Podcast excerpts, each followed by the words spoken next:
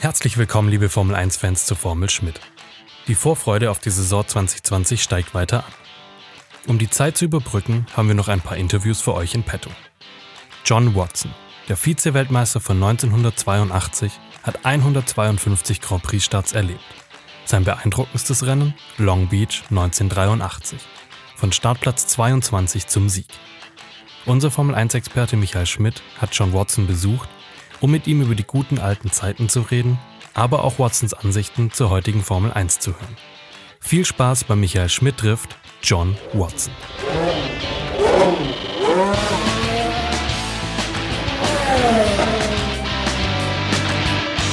Hallo liebe Motorsportfreunde, ich begrüße Sie zu einer weiteren Folge unserer Serie Formel 1 Stammtisch mit Rennfahrern von früher. Heute sind wir zu Gast bei John Watson, beinahe Weltmeister 1982, fünffacher Grand Prix-Sieger und bis heute hält er einen Rekord, der wahrscheinlich nie mehr gebrochen wird. Er hat in Long Beach vom 22. Startplatz aus ein Rennen gewonnen. Nie kam ein Sieger von weiter hinten. Hello, John. Nice to have you here and thank you very much for inviting us to your home for, to do this interview. Michael, it's a pleasure. Welcome to 6 Delamere Way, Oxford. Yeah. Um, not maybe the home of a racing driver, not like Monte Carlo, not somewhere sexy or glamorous, but as they say, it's home. Yeah. And I'm very comfortable living in this part of Oxford. And it does have a bit of motor racing history. In fact, all around there's a lot of Formula One. You have retired since a long time. What are you doing now? Well, you say retired. I never formally retired as a driver. I just stepped back from it. Okay. I think the What's the difference? well, for me, if you retire, it's a finite step. And uh, certainly in my period as a driver, I noticed a number of drivers would decide to retire. And then after about two weeks, they got itchy feet. What am I doing? I can't stay in the house all the time. Wife's driving me mad. The kids are crying. And they look for something to do. When my Formula One career, in effect, stopped at the end of 1983, there was a period through 84 where I was helping a little bit with what Porsche were doing with the 956, the Rothmans Porsche, and in fact did uh, in end of 84 a race in Fuji with Stefan Bellof, wherein Stefan won the drivers' championship when we won the race. Mm-hmm. And Stefan was a very special guy, especially in a Porsche. So what I found was an outlet after Formula One to enable me to what I call tapering down from being a Formula One driver and the intensity that a Formula One driver would enjoy, you know, the excitement, the just the whole essence of being in Formula One was very special. And to go cold turkey didn't appeal. So being able to taper down my motor racing through Group C and for one year in America with BMW and IMSA worked very well for me. And then by the time we got to the end of the 80s, uh, I was then in my middle, early middle 40s. You're beginning to become too old to be realistic about being a, a top end driver, whether it's in Group C or whatever you might choose to do. But also at the same time, opportunities were coming to me in regard to doing some broadcasting, particularly at Grand Prix, initially with BBC Radio. And then in 1990, when Eurosport was essentially founded, uh, to become a broadcaster in Eurosport, multiple language, but also Eurosport was being transmitted across Europe. as a pan European broadcaster. So Formula One and Andrew Marriott initially, then uh, Allard Kalff, he and I would then do the broadcasts. And you could get, as long as you had a satellite dish, you could get Eurosport Formula One coverage in English language pretty much anywhere over Europe and, in fact, beyond Europe, which ultimately became the reason why uh, I think Eurosport were unable to continue as a broadcaster because they were paying one sanctioned fee but broadcasting to about 25 or 30 countries. So you never dropped in that black hole. Many sportsmen uh, Uh, uh, are supposed to, to drop when they do when they have just an ordinary life all of a sudden. I think the contrast between being, uh, first of all, as a Grand Prix driver or in a sport, if you're at the top of that particular sport, and then the cold turkey mm. experience where you drop into, as you describe the black hole, is quite severe. Mm. And unless you've been very clever in your preparation and planning, and maybe somebody like Jackie Stewart, for example, who knew at the end of 1973 that he was going to stop racing, he would have competed, had he competed at Watkins Glen that year in 100 Grand Prix, he felt that was the right time to step back, to stop being a racing driver, but he had built up a potential career with his association with you know great brands like Ford Motor Company, Goodyear, Moet Chandon, Rolex, and, and many others. So when he stopped racing, the only difference in his life was he wasn't actually physically getting into a racing car, mm. but he was still associated in and around motor racing, and still is for that matter. Mm. When we look back to the beginnings of your career, it was not a straightforward career. One year Formula Three, one year Formula Two, then Formula One. I think you had been four or five years in Formula Two. About before you then entered Formula One with a private team, Hexagon. Yes. Yeah. I mean, I we started. I started my career in 1970. I bought a Brabham BT40, uh, no, Brabham BT30, uh, a family exercise. So it was through my family that we were able to buy the car and set off in the European Formula 2 Championship. So you remember how, how expensive it was? Uh, well, at the time, it was pretty expensive for my family, mm. but in relative terms, yeah. it was probably about fifteen thousand pounds or okay. something. Mm, okay, yeah. Uh, and the, the beauty of Formula Two at that time was, it was a mixture of up and coming young drivers and established Grand Prix stars, and I think that's one of the best series that was ever held at an international level. So, in my first race in 1970 at Thruxton, in there were two heats and then a final. Uh, I found myself on the front row of the grid alongside Jochen Rindt, who was in pole position, and Jackie Ickx. Mm-hmm. And this was, I mean, just surreal that you know somebody who'd come from Northern Ireland, which didn't have a history of international motorsport at a at a driver level, other than one or two drivers in the fifties. And here I am on the front row of a grid with a man who is, you know, the king of Formula Two and another king of motor racing, Jackie Ickx. And then another accident occurred, and that set me back. So I went back and regrouped and raced 71. Mm. In 72, a formula changed, and it meant that we weren't able to continue. It was just beyond our means. So I found myself back in Northern Ireland in my father's motor business, pretty unhappy, uh, and feeling that this is unfinished business. I've, I've still got something more I want to exploit and, and see how far I can get. And at the end of 72, there was a race at Brands Hatch called the Victory Race. And that was a race in which I drove an unusual Formula One car, which was based on a March 721, but had been bought by uh, Henrici from Eifelland. Yep, yeah. And Rolf Stommelen raced the car. I had this very futuristic bodywork by Colani. Uh, so the car came a very strange route. It's a story in itself. But anyway, it got prepared by Hexagon ran at uh, Brands Hatch, and ended up finishing sixth. Mm. I thought that's pretty good for a first Formula One race. And thereafter, that was the beginning of, a, of, of my career. And in terms of Formula One, it should have happened in real terms in 73. But again, another accident at Brands Hatch in early 73. Yeah, we come back later back. to that, yeah. So the two accidents set me back, mm-hmm. but nevertheless, I was either too stupid to know when to stop or too determined not to stop. Mm-hmm.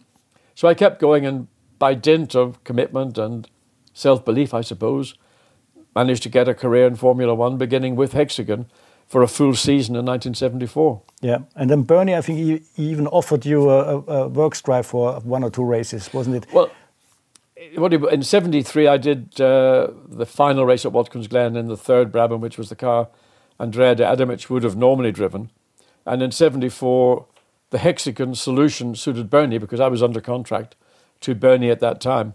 So it enabled him to fulfill any obligation to me, and at the same time, it enabled me to, to start a Formula One career, which I hope would you know develop and and, and uh, expand in a, a, small private team, very well run, well you know financially well financed, but with no extras, which is what you could do yeah. at that time. Mm. And you had a number of private teams, Hesketh being maybe the one that most people were familiar with you build a small team, you build, bring in good people, you get a good driver, a great driver like James Hunt, and with a relatively small budget, you can be very effective amongst you know those teams that are the established Formula One teams of the day.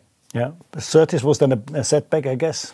No, it wasn't. Not? I mean, on the other hand, I mean, at the end of '74, again because of the escalation in costs, and the reality was that uh, the likelihood of a, of a team being able to maintain as a single car entrant to find sponsorship was difficult. So Hexagon were looking at running two cars, mm-hmm. and there was a discussion going on either with I think it might have been with uh, Gitanes or Elf or Motul, I'm not sure. Certainly it was a French backer. And the idea would have been to run two cars, with the second car possibly being driven by Jean Pierre Beltoise. Mm-hmm. But at the end of 74, nothing had materialized, and Paul had to ring me and say, Look, John, I can't continue as we are. You know, the, the budgets are getting larger, we don't have the funding to do it. And they had to withdraw. So this happened, you know, a few weeks before Christmas. And all of a sudden, the dream looked like it was all, all over again. Yeah. But because I'd been driving for John Surtees in 1974 in Formula 2, and I got on very well with John and liked him, and I think he was a very misunderstood personality and, and man. So I got a phone call saying, Look, you're out of a drive. I've got a car. I'm going to run a one car team initially. I don't have a driver because Jochen Mass had gone and Carlos Pace had gone. And um, in 74, there was a, a, fatal accident. Helmut Koinigg yep. uh, had a terrible accident at Watkins Glen, who was, would have been John's driver in 75. So, would you drive for me? I said, yes, couldn't wait. Mm. Because my view was it's better to be in a Formula One car and doing your best and being seen to do your best than it is to sitting back at home waiting for the phone to ring from a Brabham or a McLaren or a Ferrari or whatever. Mm. So I grabbed the opportunity with both hands, and I think it was a very wise and sensible move. It enabled me to continue racing, and I had some good races. Um, unfortunately for John, again, running as a single car and finding sponsorship to maintain and to move forward to develop.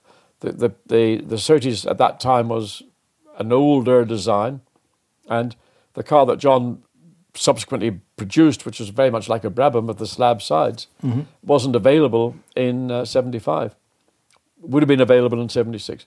So I took the opportunity, drove for John in most of the Grand Prix, the exceptions being uh, Germany, where I drove for Colin Chapman in a Lotus 72 as a one off. And uh, then at Monza, John didn't enter a car either. So I went to Nürburgring again, but I did a inter-series race with Alfa Romeo. And then towards the end of the year, following on the tragic accident for Mark Donohue, uh, I'd been close and friendly with Hans Hofer, who was the team manager of Roger's team. And just two people hit it off. Mm-hmm. And Heinz had mentioned that, you know, we don't know what we're going to be doing in 76. We don't know whether Mark wants to continue or not because I think he felt that Formula One is a specialty in itself. It's not as if it would be based back in America, where you're in your home turf. So I think Mark might have considered not continuing in 76. And Heinz was feeling out my views would I be interested in driving for Roger if the opportunity arose. And through Mark's accident, then that opportunity came forward. And again, I was over the moon with the opportunity and accepted mm. it. And then something happened which doesn't happen anymore today. A midfield team won with you at well, at the Österreich in yeah. I mean, one of the, I, I, call that period, the 70s, the good old days. And I think people sometimes mistake the good old days uh, because it was a period when there was a lot of bad accidents, a lot of drivers badly hurt, drivers lost their lives. I wasn't referring to the good old days in that context. What was good about them was that people, anybody, and Hexagon did it, Hesketh did it, other teams did it, Frank Williams did it basically. You get a you go to Cosworth, buy your engines, you go to Hewland or whoever, buy your gearboxes, you engage a young engineer designer, and you sit down and you've got a, a very, very small budget in reality, and you build yourself a team. And you could do that. And I mean, Roger decided that he was going to come into Formula One, and at the same time, Vel's Parnelli uh, over in California with Parnelli Jones and Vel Miletich. Yep. Uh, they built a car with Maurice Philippe, who designed the Lotus 72. So you could do those things. And even, even, mm. even a, a, more glaring example was that the Fittipaldi brothers thought they could build a Formula One car and finance it and run it with Brazilian expertise and whatever mm. out of Brazil. Yeah. I mean, that was maybe taking it a bit too far. Uh, but certainly, what Roger did was he built a, a facility down on the south coast of England in a place called Poole, and he engaged Geoff Ferris, who had been at Brabham, and Geoff was one of the people that worked under Gordon, so he was very knowledgeable in terms of car dynamics, what you had to do to build what would be a relatively simple Formula One car by today's standards. Roger secured the backing and the finance, and, and basically the, the Penske machine, which back in the middle 70s was in its infancy by today's standards, but Roger had a vision about where he hoped to go in his industrial and commercial world, and motorsport was a part of that. Mm. And the purpose of motorsport was it was a, a carrot to catch a donkey. You, it, it was a way of networking with high income companies uh, to attract them to motorsport, to enable him then to maybe have access to getting more deals. I mean, Roger has done a phenomenal job in his industrial commercial life as well as he's done in his racing life. Yeah. Why did he want you to shave off your beard after this victory?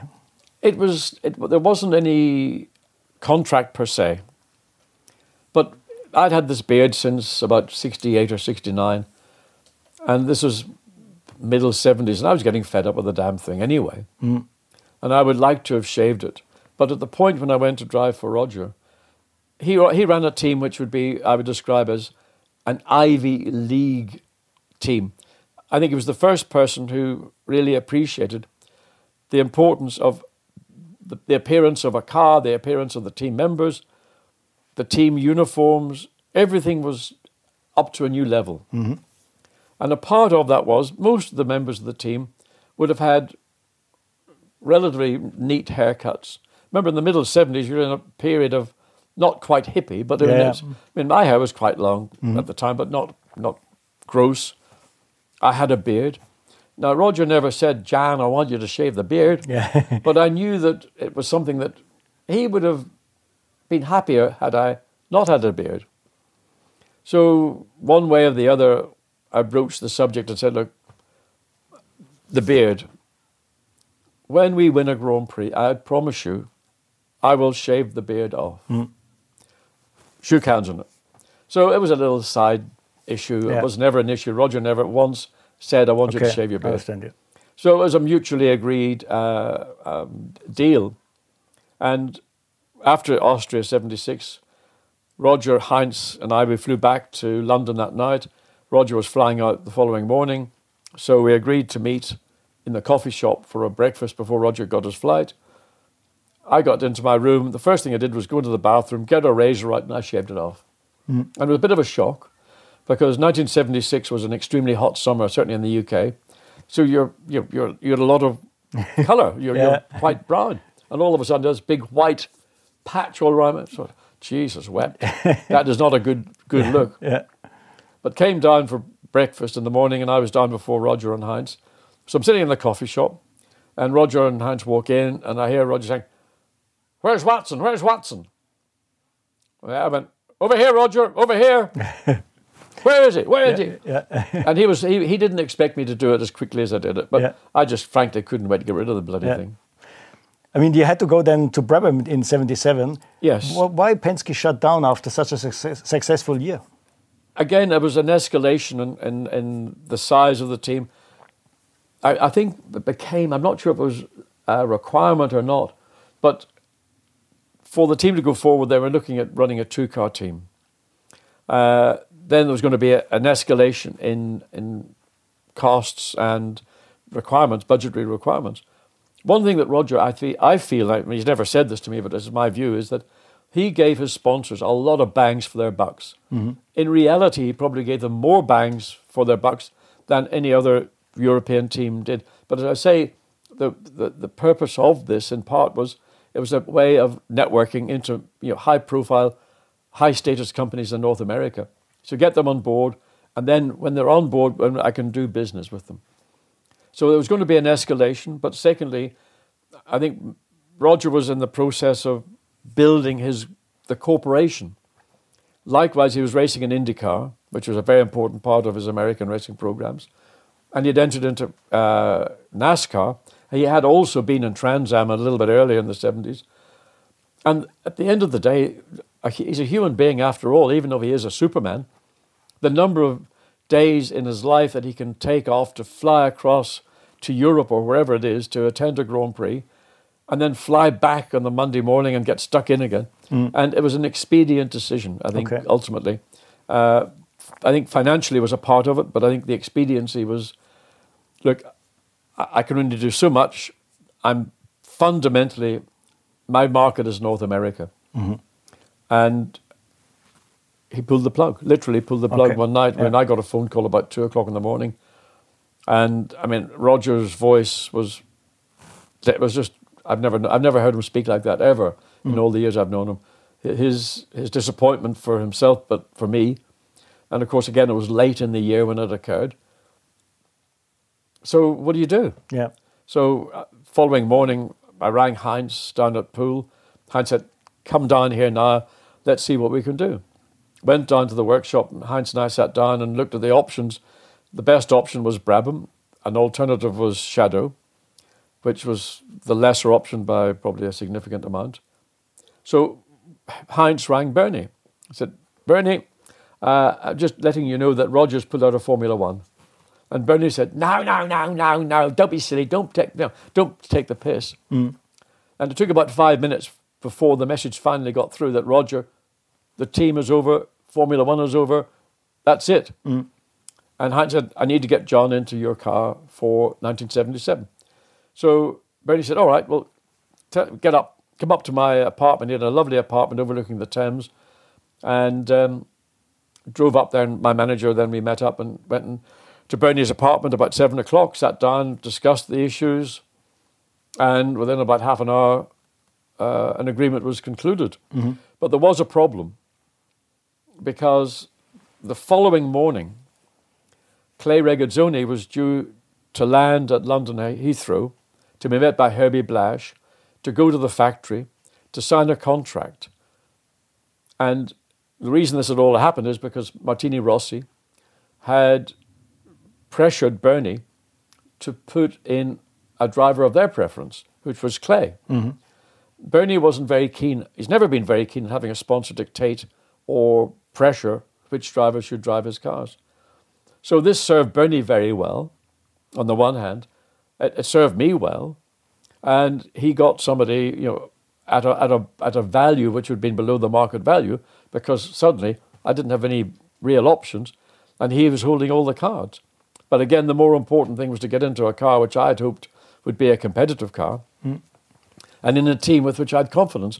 You know, I, Gordon Murray, I've got unbounding regard and respect for, and I was, I'm still am to this day, abidingly fond of the BT44, which I raced in the second part of 74, because it was by far and away the first really outstanding Formula One car I had driven. And when you drive a really great Formula One car and then you compare it to some of the other cars, you realize why those cars win or why certain drivers win in those cars. Uh, probably the most extreme car in that period you ever drove was the fan car. Can Yeah. you say a little bit about that car? How was how different was it to all the others? The fan car was Gordon Murray's answer to Colin Chapman's ground effect car. So the, the layout of the BT46, it was never going to be a ground effect car because, first of all, it was a triangulated monocoque, which were very good reasons why it was, but not for ground effects. Secondly, it had a, a horizontally opposed flat 12 engine, not very good for ground effects. So Gordon, I don't know what the thought process he had, but certainly he's got a very vivid mind, and he would have remembered certainly when, when Jim Hall built the Chaparral 2H, I think it was, where there was an auxiliary engine on the back. It was a Can-Am car, and that auxiliary engine drove a fan at the back of the car, and the car was sealed with Lexan skirts, and it was a, it was an animal. It was a phenomenal car. I mean, it was way ahead of anything else. But in Formula One, there's a three liter uh, engine capacity limit, so that restricted you putting an ex- another engine on. So Gordon very cleverly came up with a design which involved incorporating a fan at the back of the car, which was driven through the gearbox and through various bits and pieces, and mounted the radiators, or the water radiator, I think it was, on the top of the engine, and with a very, I would say, judicious interpretation of the rules and regulations, came up with uh, a view that the primary purpose of the fan was to draw air through it to cool the engine. Yeah. Of course, this was all done in great secrecy, and it was only really a few weeks before the car raced in Anderstorp that any of us, Niki or I, were fully aware of it. So when the car appeared, uh, we did some tests, what some in England, I think one in, maybe one in Italy. And what the car did was generate downforce related to the, the, the engine speed and Yep. effect. So with a conventional ground effect car, the downforce is the square of the speed, whatever. The quicker you go, the bigger the downforce. With the fan car, the benefit that it had was that its performance in low speed corners at say 10 or 12,000 RPM in a given gear was the same as you'd have had at, in sixth gear mm-hmm. at the same RPM, except in sixth gear you'd have the benefit of all the other aerodynamic devices in the car. And on a circuit like Anderstorp, which has got relatively low speed corners, slightly banked parabolic corners, it enabled the car to have more bite and grip at those lower speeds than the Lotus 79 had. And uh, it worked. I mean, it, it, it, in its initial conception, it was what it was. Given three more months, it would have probably reached the levels of ground or downforce, which would have been unimaginable in that time. Yeah. And would have far exceeded what Chapman would have done with the Okay. 79. And you know, during that weekend, I mean, Chapman was going nuts. I mean, he was absolutely fit to be tied. Mario, you know, was little doppelganger behind him. Yap, yap, yap, yap, yap, yap. Mm. That car's throwing rocks out of the back. Somebody's going to get killed. Mm. You know, a load of bullshit, frankly. I mean, in your Brabham years, you got a kind of an image that you are attracting bad luck. You could have won Argentina, then Sure. it didn't happen because of technical reasons. You could have won, obviously, France in '78. Absolutely. Yeah. Did you feel that you were a guy attracting bad luck? No, uh, not particularly. I mean, again, reliability in general in Formula One in the 70s is, was a totally different level to the reliability that Formula One in present days uh, can produce. So it was more an issue about, I think, the engineering and the quality of the engineering or the quality of the materials and the parts. Maybe some of it was design. Uh, and and certainly in 77, there were opportunities. I mean, Argentina was one case, Dijon in 77, Silverstone 77. Uh, and even in Belgium in 77, I only got as far as the chicane at the back of the pits. Yeah.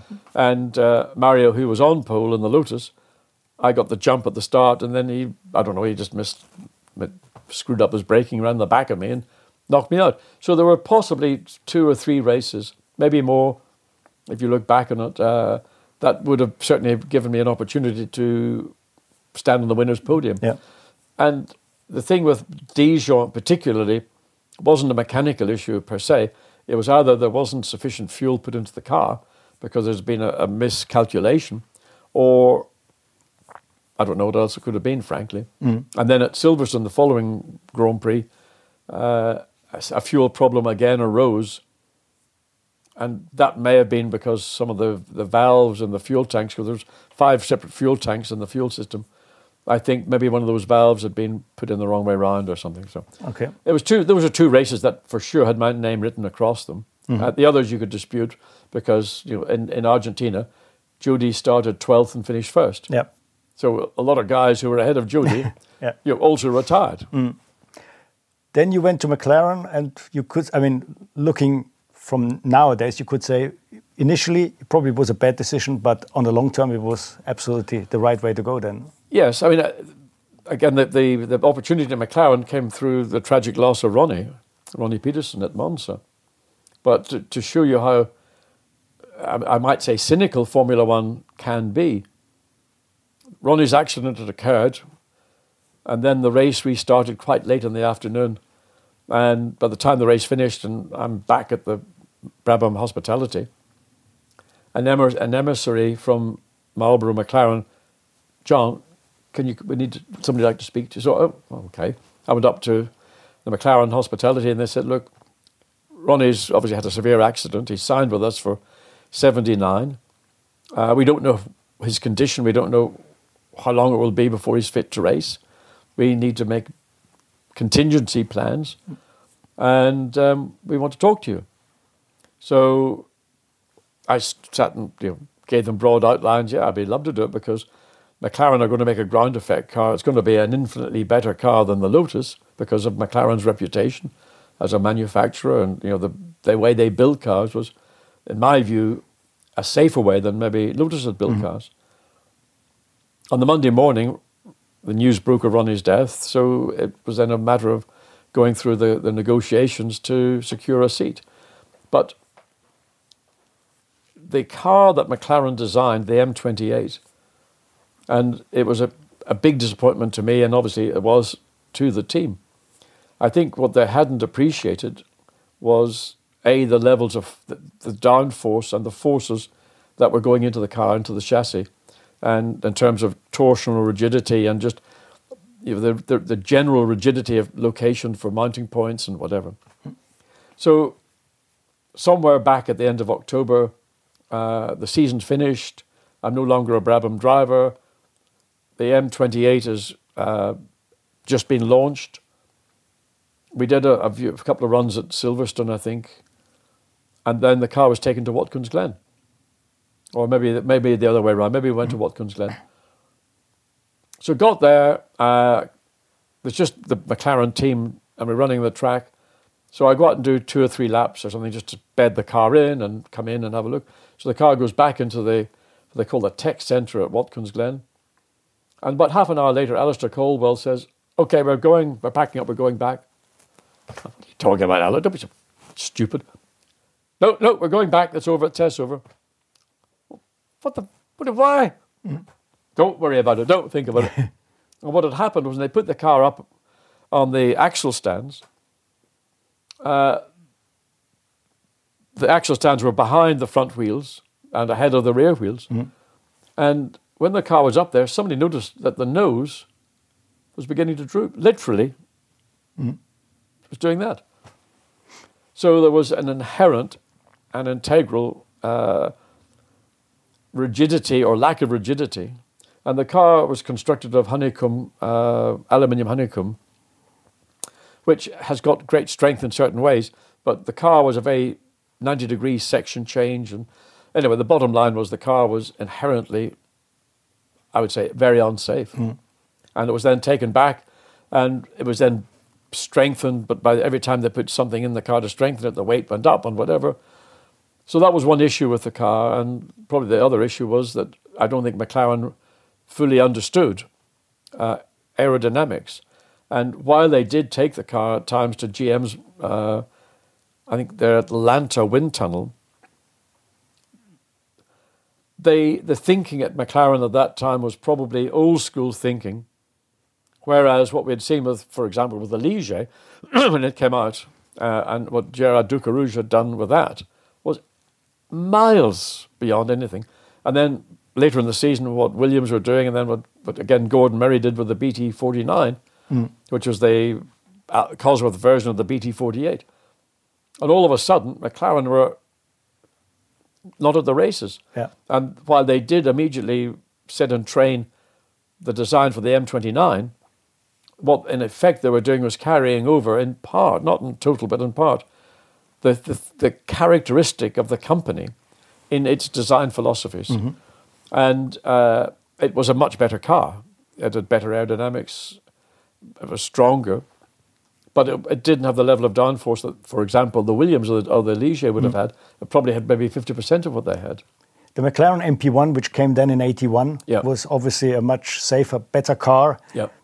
Was that the first time you felt kind of safe in a racing car? I come back now to these accidents you mentioned in the beginning. I think you had a, an accident you have to explain in, in, in Brands Hatch, where I think you broke your leg and you were sitting for the half yeah. of the race in the car. Why didn't they extract you? Well, uh, it, it, when the BT42 came out, yeah.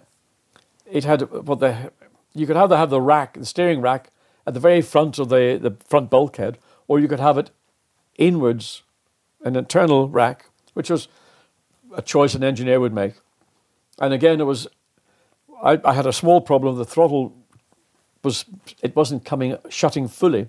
So coming into Stirling's Bend, which is a slow left-hand corner, it pushed on, pushed on, so the car understeered off, and it was what would have been a normal accident, that you knock the front wheel off.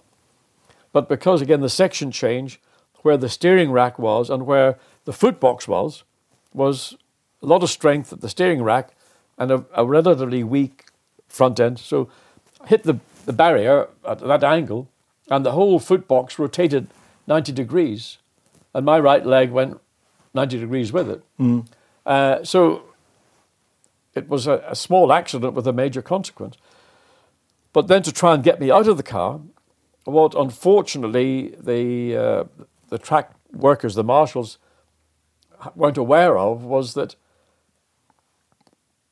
the steering rack in parts is is hardened. You know, it's, it's there's a treatment you could do to make it very hard. And they were trying to cut through the hardened bit mm. with regular, just all this happening. The blades were just blunting. Mm.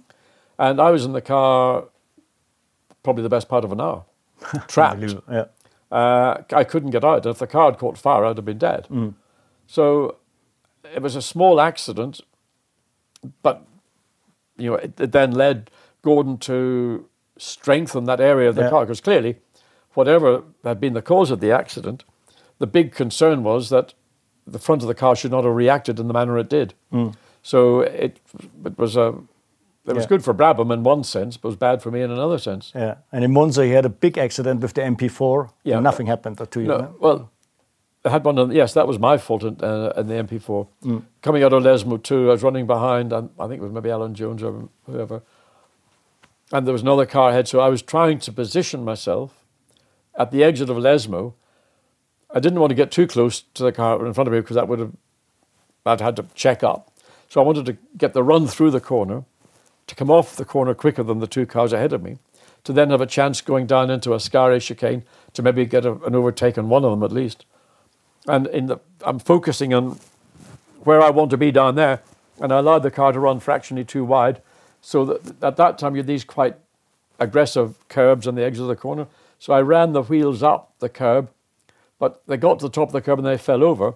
So the bottom of the car, then the, the mm-hmm. floor in the car was just doing, doing, doing, doing, and it gradually began to rotate and it spun across the track and went into the barrier on the right hand side. Uh, and it was a fairly major impact, but it was a bang. Oh. And then I saw an engine sliding across the racetrack. I thought, Jesus, who's been who's whose engine is that? Yeah. I didn't realize it was mine. Okay. So the gearbox had got wedged in the barrier, levered the engine off the back, and then the engine and gearbox had separated. So what happened was a big, big accident, but the integrity, uh, the design and construction integrity that John Barnard had built into the car enabled me to step out of the car completely, I mean, nothing, yeah. not even a, a bruise. And it was the first time a major accident of that, at that level uh, had occurred with a carbon fiber chassis car. And I think it answered all the questions that maybe people had had as to whether carbon fiber. That's one thing having a shunt at maybe 50 mile an hour at a low speed corner, but having a shunt at 120 or 30 miles an hour on a high speed corner is a different deal. Yeah. Car performed absolutely as it was designed to do. Let's go finally now to the two years, 82 and 83. First of all, in 82, you met a teammate you had already Indeed. at Brabham. Was, was it a different Niki Lauda in 82 than in uh, 78? I mean, the big thing about Niki in 78, when he came to Brabham, uh, first of all, he just won a world championship. He won the second world championship. He had a personal sponsor called Parmalat, and he was instrumental in, in bringing Parmalat then as the team sponsor to Brabham. So, in my stupidity or naivety, I hadn't appreciated the, the level of, uh, on top of all the other values that Niki brought. I mean, forget about you know the commercial side. As a race driver, and as an operator, I mean, an outstanding race driver, a very clever operator you know, within a team, uh, and being able to draw people and draw the team to him. Mm-hmm. So when he came to McLaren, it was a slightly different scenario. But I think he felt maybe I can orchestrate the same kind of, I'll have John in control, mm. no problem. And there was a different uh, attitude, I think, in McLaren, albeit there was undoubtedly a honeymoon period because the first three races were, or he had a contract for, for three races. If it didn't work for either party, Niki could have walked away. Or they could have dropped him, whichever. But it worked very well because Niki won in Long Beach. And so there's this kind of honeymoon period going on, lovey, the lovey, all this, you know, whatever. At this point, my car is being run by Teddy Mayer, and Alan Jenkins likewise is having an input into it as well. And what, what Teddy uh, understood about me was that if he can create the, set, the, the, the, the kind of car that works for me, I can be quite an effective race driver. So we ended up doing certain things at, at different events, and certainly in Belgium in '82, which was the sad weekend when Villeneuve lost his life. Mm. On the Sunday morning, uh, it was quite warm, ab- abnormally warm. Had gone out on the normal Michelin tire that I would use. Niki would use the slightly softer option because he thought he could, his driving skill and style would make that tire more effective. So I went out and did a few laps, came in and said, balance is okay, but the front's beginning to, the front left front's beginning to, to push. I don't have that, that bite or continuity and consistency. And predominantly a right hand circuit, right hand corner circuit. So Teddy stood there and there's a rack of tires in the garage, and he turned to one of the guys and said, Put those tires up, see those tires up there? Put those on the left hand side of John's car. What are those, Teddy? What tires are those, Teddy? no, no, no, no. But what are they, Teddy? Tell me. I want to know what those tires are. So he explained them. He said those are the tires that Giacomelli had used in uh, Las Vegas at the end of 81. And they had been fantastic for the teams that used them. I said, no fucking way. Mm. So we had an argument in the car. And I'm cursing Teddy high up and low down. And he's saying, now, John, you know, he's got his he's doing this to the wrist and all the, all the Teddy. Yeah. So, uh, all right, Teddy, put the tires on. So I was negative. I went out negatively because I now had an imbalance between compounds left to right.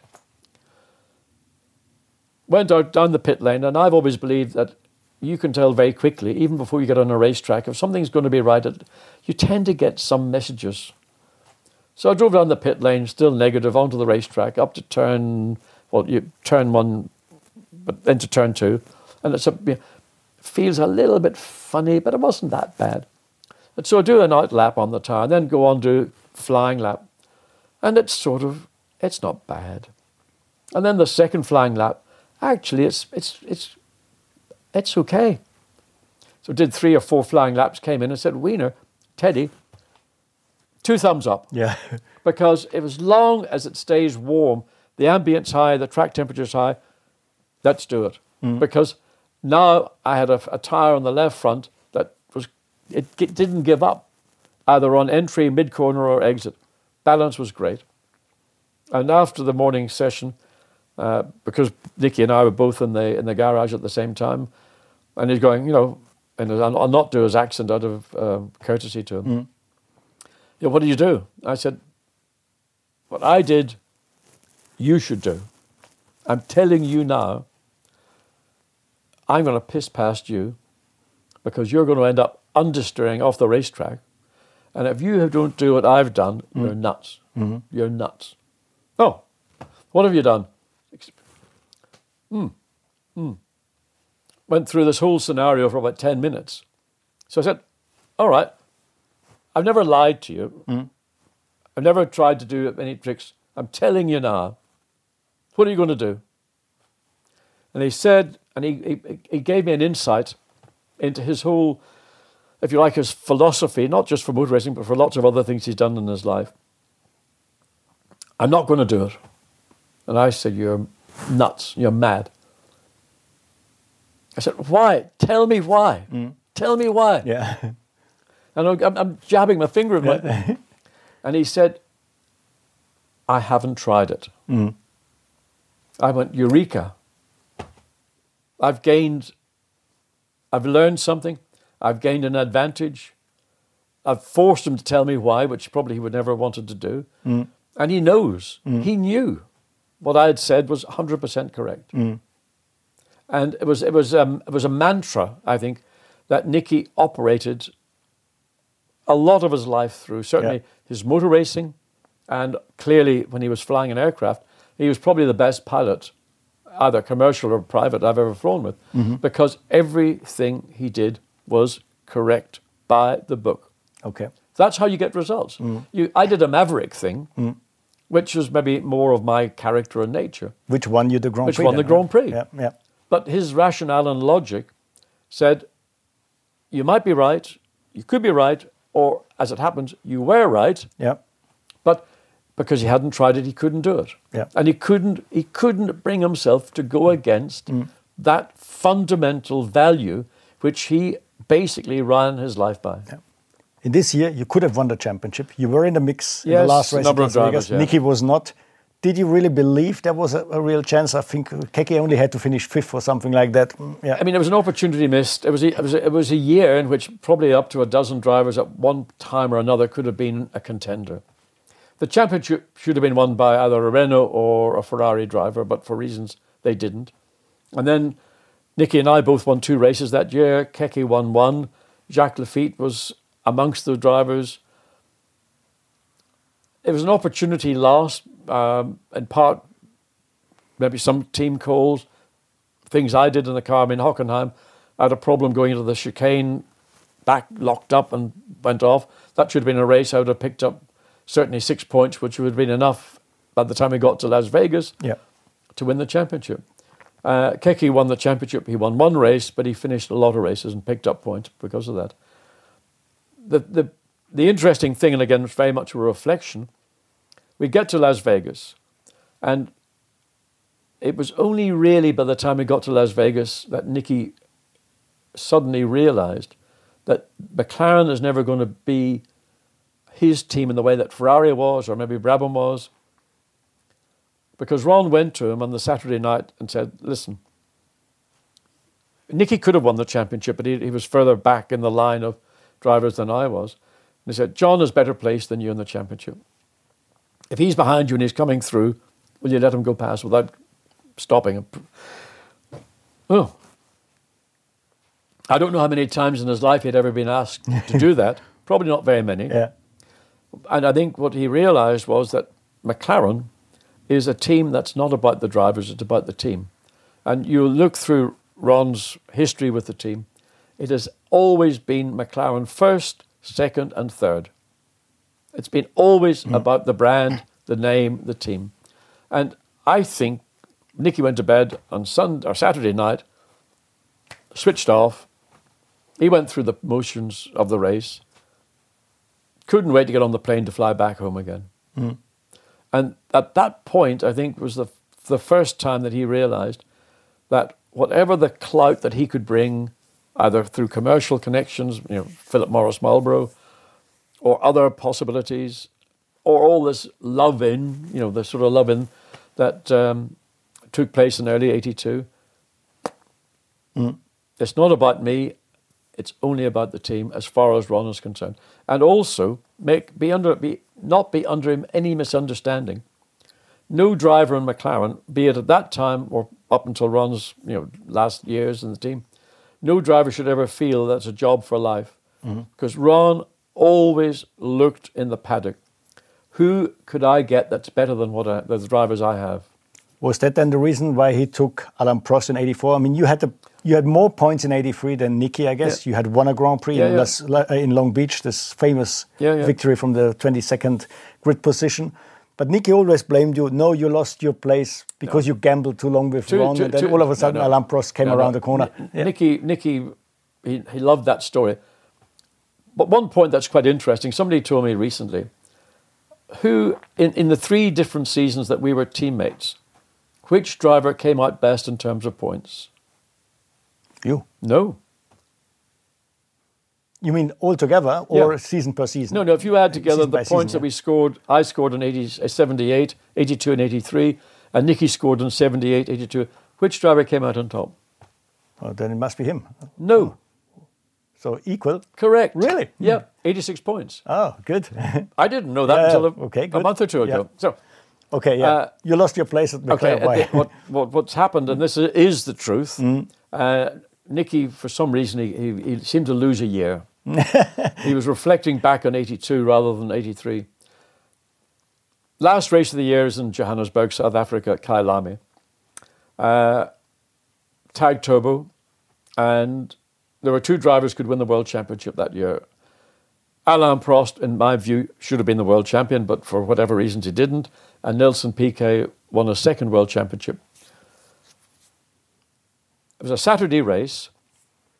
Everybody then flew back home to Europe on the Sunday, got in Sunday morning.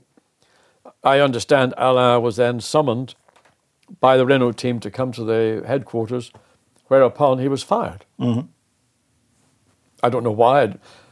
And I'm sure there are reasons why, but no one has ever given a specific and clear uh, answer to that uh, why he was fired. So Alain, I understand, then immediately got in touch with Philip Morris, John Hogan, and said, "I've been fired. Can you get me a seat at Ferrari?" And John, I, got, I understand, said, "No, the seats at Ferrari are now confirmed. There's no space available, but we have a space at McLaren." Alain said, I understand. Well, you've got Niki and John. Mm. And the response was Niki's under contract for 84, John's out of contract for 84. We would like to talk to you. And I then got a call from Niki, I think, on Monday morning saying, Be careful. Alain's trying to get your seat. The reality was, once it was known that Alain was available, from a McLaren perspective, and probably for Philip Morris likewise, it was a no-brainer. Mm. You know, they, they, I was a driver at that time. I was 37, coming 38. Niki was 35-ish, 36. Two senior drivers, both of whom could, at any point over the next year or so, step back and retire. And a driver of Alain's potential uh, would be lost. So it was a no-brainer, literally, in the sense that he's available. Uh, he's going to have to be, I believe, compensated by Renault for uh, being. I think he was still under contract for 84 at Renault, and uh, they were able to get him at a bargain basement price with the potential of Alain being with the team for the next two, three, four years, Yeah. whatever. Yeah. So simply, it was, uh, if you like, in that I benefited in end of 76 going to Brabham for 77 and poor Clay Regazzoni lost out. And then end of 83, 84, Alain got the drive for 84 and I lost out. If I had been in the position of McLaren as a team principal, you're being Ron or whoever, I would have done the same thing. Mm-hmm. Because as a commercial and business opportunity, if you hadn't done that, and you'd said, "Oh, let's stick with Niki and John. They're nice guys. We know them. Mm-hmm. You know, they do a good job." Formula One isn't like that. It's about dog eat dog, and that was an example of dog eat dog. Okay, that's a good word at the finish. John, I think I could talk to you now for hours. So maybe we do a chapter two next year in a year's Ah, time no and we talk about all the things we, we were missing now. Thank you very much that you had been our guest, or we had been guest here in your home. And uh, ja, liebe Zuschauer, ich darf mich auch verabschieden. Bis zum nächsten Mal. Servus. Wenn euch auch diese Folge Formel Schmidt gefallen hat, würden wir uns freuen, wenn ihr den Podcast abonniert, bewertet und ihn weiterempfehlen würdet. So können wir noch mehr Formel 1 begeisterte Menschen erreichen. Vielen Dank und bis zum nächsten Mal.